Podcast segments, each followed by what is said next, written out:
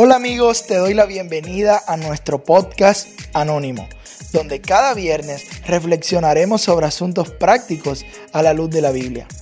Gracias por ser parte de Anónimo, más que un podcast, una comunidad.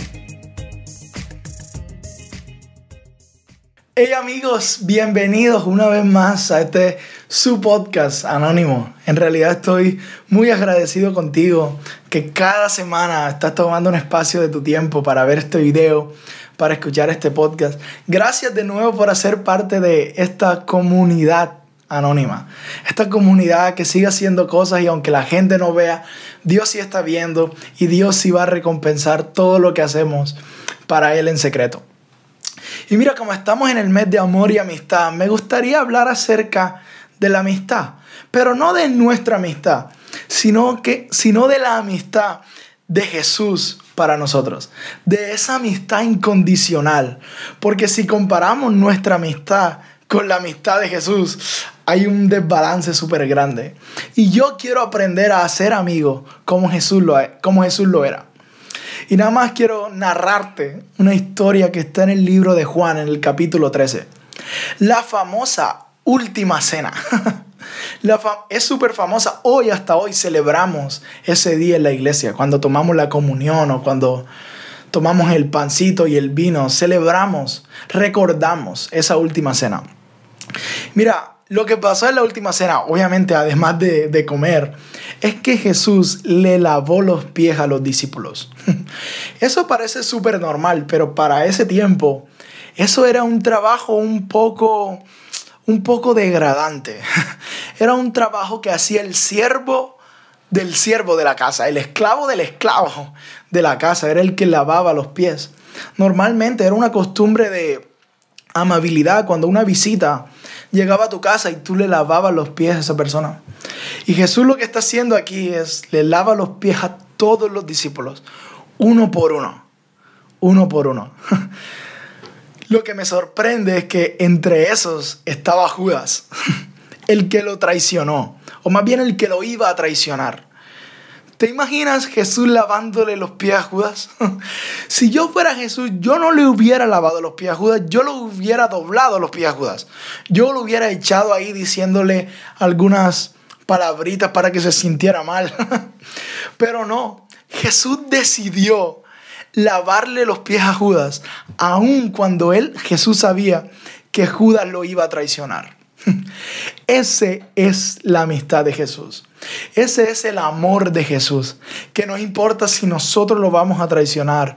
Él está comprometido en tener una amistad con nosotros.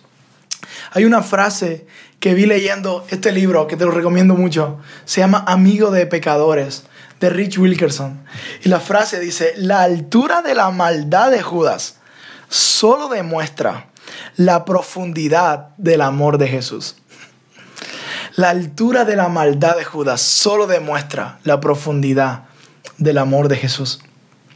Otra frase que encontré en el libro fue, la escandalosa traición de Judas solo resalta la escandalosa gracia de Jesús.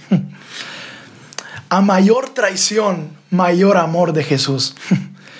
O sea, nada más quiero que te imagines tú de frente sabiendo que un amigo tuyo te va a traicionar.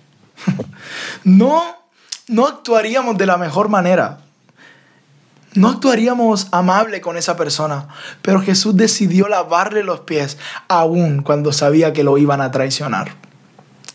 Luego de que Jesús le lava los pies a todos, Judas se fue. Se fue a entregar a Jesús, fue a buscar a las personas que iban a arrestar a Jesús. Y cuando Judas iba caminando con esta gente, Judas le dice a esa gente, al que yo bese, ese es el que van a arrestar. Y cuando llegan donde Jesús, obviamente Judas va y le da un beso.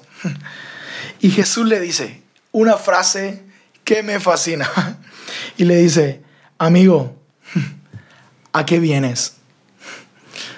Y luego de eso apresaron a Jesús, se lo llevaron y todo eso. Pero lo que me quiero enfocar es en la frase, amigo, ¿a qué vienes? O sea, Jesús siguió llamando amigo a Judas, aún en medio de la traición. El mensaje para Judas es, hey, no importa si me traicionaste, yo sigo siendo tu amigo. Porque la amistad de Jesús no depende de qué tan buenos seamos nosotros. No depende de qué tan bueno era Judas, no depende de qué tan bueno eres tú, no depende de qué tan bueno soy yo. Su, su deseo de tener una amistad con nosotros es la base de nuestra relación con Él. La base de nuestra relación con Dios es que Él ama a sus amigos pecadores. Él nos ama a nosotros. Así que nada más quiero animarte a que aceptes esta amistad de Jesús. Esta amistad que trasciende tus errores. Esta amistad que va más allá de tus faltas. Esta amistad que va más allá de tus traiciones hacia Él. Así que nada más, para hacerlo práctico, quiero decirte, vuelve a orar en este mes de amor y amistad con Jesús. Vuelve a leer tu Biblia. Vuelve a tu lugar secreto de oración. Porque sabes, no importa si aún en esta temporada de cuarentena estuviste alejado de Él, Él te sigue llamando amigo. Él sigue llamando amigo aunque no ores como antes, aunque no leas la Biblia como antes. Él te sigue llamando amigo porque su amistad trasciende todas mis faltas. Su amistad trasciende todas tus faltas. Así que nada más quiero animarte a que aceptes ese amor incondicional. Estaba leyendo un libro y el autor decía que el reto más grande para la vida espiritual de nosotros es aceptar, recibir el perdón de Dios.